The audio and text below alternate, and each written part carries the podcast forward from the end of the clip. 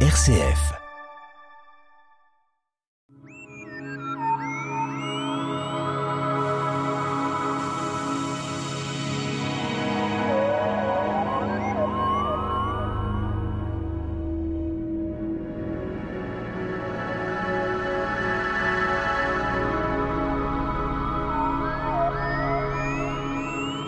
Au temps des Grecs et des Romains, ils en ont fait une divinité et il faut attendre le XVIIe siècle pour parler des anneaux et des myriades bien visibles au sud couché du soleil. Eh bien, c'est donc Saturne qui nous est intéressé pour cette émission avec Nicolas Rossetto du club d'astronomie Les Pléiades. Alors, euh, c'est une planète, euh, bien évidemment, peut-être différente de la Lune qu'on a étudiée, Parle-t-on d'une sixième planète? Bonjour Pierre, bonjour à tous. Donc Saturne est considérée comme la sixième planète du système solaire si on considère euh, l'ordre de distance à partir du Soleil. Alors si on la compare à Jupiter, elle est sensiblement la même grosseur en quelque sorte? Sensiblement, mais si on l'observe avec un instrument, on va se rendre compte qu'elle prend plus de place compte tenu du fait qu'elle a des anneaux qui sont bien visibles. Alors évidemment, on lui a donné un nom euh, grec, évidemment, de la un astre en grec, la préhistoire est là, donc on est dans un contexte historique euh, tout à fait particulier, comme l'ensemble des planètes a des noms grecs. En effet, les, planètes ont généralement des noms mythologiques, des noms qui correspondent à des dieux, et il se trouve que bah, pourquoi on a des noms associés à des dieux, ces planètes-là, donc ces objets errants, ça vient du mot grec planétes, objet errant, errant, étaient déjà visibles dans le ciel et les hommes les avaient remarqués depuis la fin de la préhistoire, compte tenu de leur luminosité très accessible. Alors il faut quand même attendre le XVIIe siècle pour l'observation de ces fameux anneaux qui ont toujours séduit le grand public. En effet, euh, jusqu'alors, jusqu'au début du XVIIe siècle, euh, l'homme observait le ciel essentiellement à l'œil nu il a fallu attendre le développement des premières lunettes d'observation qui ont ensuite été utilisées pour observer le ciel pour se rendre compte qu'en effet elles possédaient des attributs euh, annulaires très euh, très étendus.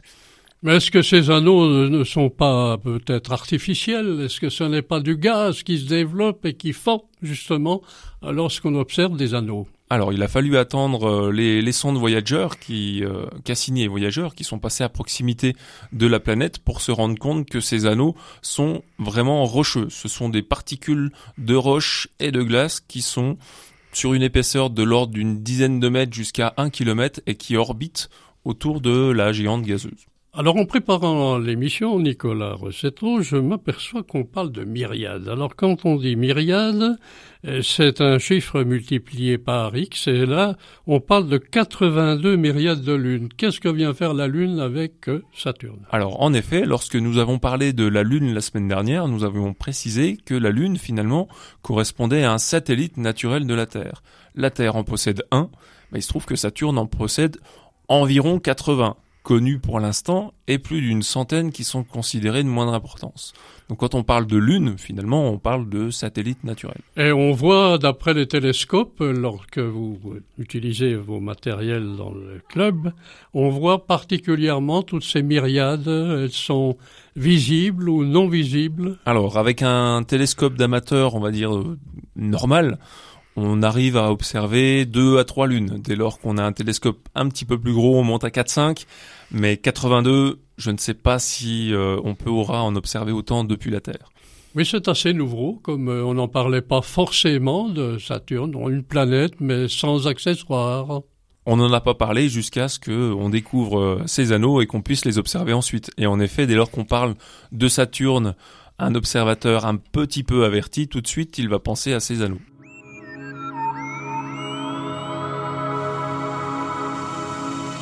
La tête dans les étoiles, le magazine de l'astronomie sur RCF Jura, présenté par Pierre Vialet avec la collaboration de l'Astroclub Les Pléiades à Dole.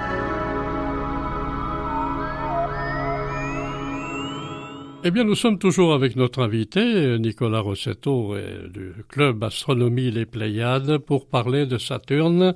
Euh, Saturne, bien sûr, ça nous rappelle la mythologie, la préhistoire, évidemment. Et puis, quand même, le, XVIIe siècle, on a parlé des anneaux, des myriades. Alors, il y a quand même une différence avec la Terre. Quand on parle que la Terre est quand même solide, euh, ben, Saturne, je ne pense pas qu'elle soit solide, en quelque sorte. En effet, dès lors qu'on parle de Saturne, en fait, elle fait partie de ces quatre planètes qui sont plutôt dans la partie extérieure du système solaire qu'on va considérer comme gazeuses. Or qu'on considère, c'est-à-dire que l'essentiel du volume de la planète, c'est du gaz.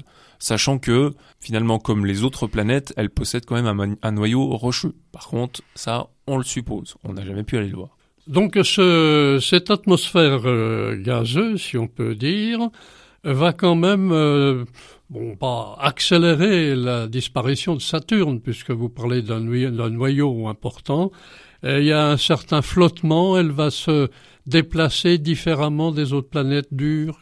Alors, se déplacer différemment, pas forcément, étant donné que c'est la masse qui va intervenir, donc la masse du Soleil, la masse de la planète, qui va donner finalement euh, l'orbite de la planète, euh, son temps de révolution autour du Soleil, éventuellement sa rotation autour d'elle-même. Mais euh, le fait que ce soit du gaz n'est pas gênant. Par contre, si on parle de flottaison, si on pouvait comparer, si on pouvait prendre la planète Saturne et la, la mettre dans un océan géant et supposer qu'elle se tient, compte tenu de sa densité, compte tenu de son volume et de sa masse, donc de sa densité, elle flotterait. Alors on parle bien sûr elle est tout à fait autour du Soleil, évidemment. Seulement, elle met un certain temps euh, pour faire le tour du Soleil. En effet, plus elle se trouve loin du Soleil, plus elle met de temps. Il se trouve qu'elle est à environ 1,5 milliard de kilomètres du Soleil, c'est-à-dire dix fois plus loin que la Terre ne l'est, et elle met environ 29 ans à tourner autour on sait qu'on peut la restituer euh, dans la divinité romaine avec le mot chronos, le temps. Donc en effet, chronos, euh, qui est un dieu grec, qui a été ensuite traduit, et nous c'est le nom romain qui nous est resté, Saturne correspondant au dieu de l'agriculture, comme nous le disions tout à l'heure, la plupart des noms des planètes, même si elles ont été découvertes plus tard. Alors on commence à découvrir euh, Uranus euh, fin 18e par des peut-on encore parler de télescope à cette époque-là déjà? Alors pour Uranus, oui, elle a été euh, découverte directement par télescope, donc en observant le, le, déplacement de cet objet finalement par rapport aux étoiles, alors que Neptune, un peu plus tard, elle a été découverte d'abord par le calcul étant donné qu'il fallait expliquer euh, les anomalies de position d'Uranus dans le ciel par rapport aux théories de l'époque. Et ensuite, elle a été observée. Alors vient toujours la question habituelle, euh, Nicolas, euh, c'est la distance de la Terre. Alors quand on parle de distance, on ne parle pas en kilomètres, on l'avait déjà vu, on en a parlé, on pense à vitesse de la lumière. Alors combien de temps la vitesse de la lumière permet d'être distance de Saturne de la Terre? Alors, en effet, si euh, nous parlons de grande distance, donc nous avions évoqué tout à l'heure 1,5 euh, milliard de kilomètres, donc finalement je vais quand même parler en kilomètres. Depuis la Terre, ça oscille, ça dépend de la position de la Terre par rapport au Soleil et par rapport à Saturne. On va dire du coup quand même en moyenne 1,5 milliard de kilomètres, sachant que la lumière parcourt 300 000 kilomètres par seconde. Un petit calcul et c'est parti, on se retrouve avec 80 minutes, environ 80 minutes. Euh, de cette distance de la Terre.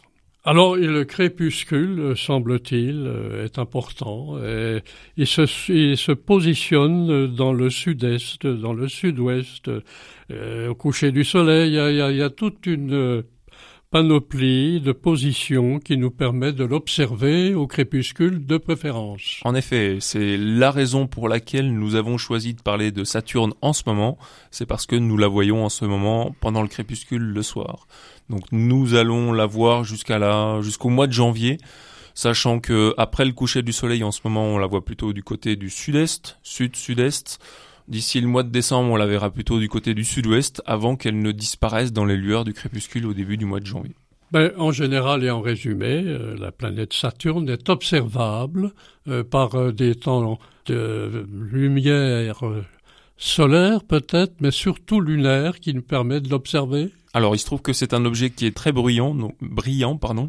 Donc si la Lune est présente, ce n'est pas grave. Par contre, si le soleil est présent dans le ciel, ça va être plus compliqué. Eh bien, nous allons nous mettre, bien sûr, dans les éphémérides de la semaine, Nicolas Rossetto. Voici les éphémérides du mercredi 12 octobre au mardi 18 octobre 2022. Le soleil se lèvera à l'est, en moyenne à 7h55, et se couchera en moyenne à 18h50 à l'ouest.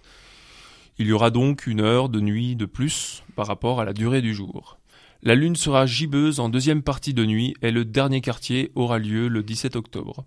Elle montera très haut dans le ciel compte tenu de la période de l'année et de sa course apparente par rapport au soleil et de notre point de vue. Mercure, quant à lui, sera encore visible une heure avant le lever du soleil, mais il faudra se dépêcher car il va être de plus en plus difficile à chercher dans les 10 premiers degrés au-dessus de l'horizon est entre, mettons, 6h45 et 7h15. Jupiter, quant à lui, sera présent dans le ciel toute la nuit et Saturne, quant à elle, ira se coucher plutôt vers 2 heures. Donc on la verra en première partie de nuit. Et enfin, Mars apparaîtra au-dessus de l'horizon nord-est vers 22 heures, surplombé à sa gauche par l'étoile du cocher Capella et euh, surplombé à sa droite par les étoiles de, des Pléiades, un amas ouvert qui se trouve à une vingtaine de degrés, donc bras allongés, mains écartées en direction euh, du haut et de la droite euh, de Mars. Nicolas Rossetto, merci pour RCF Jura. Merci.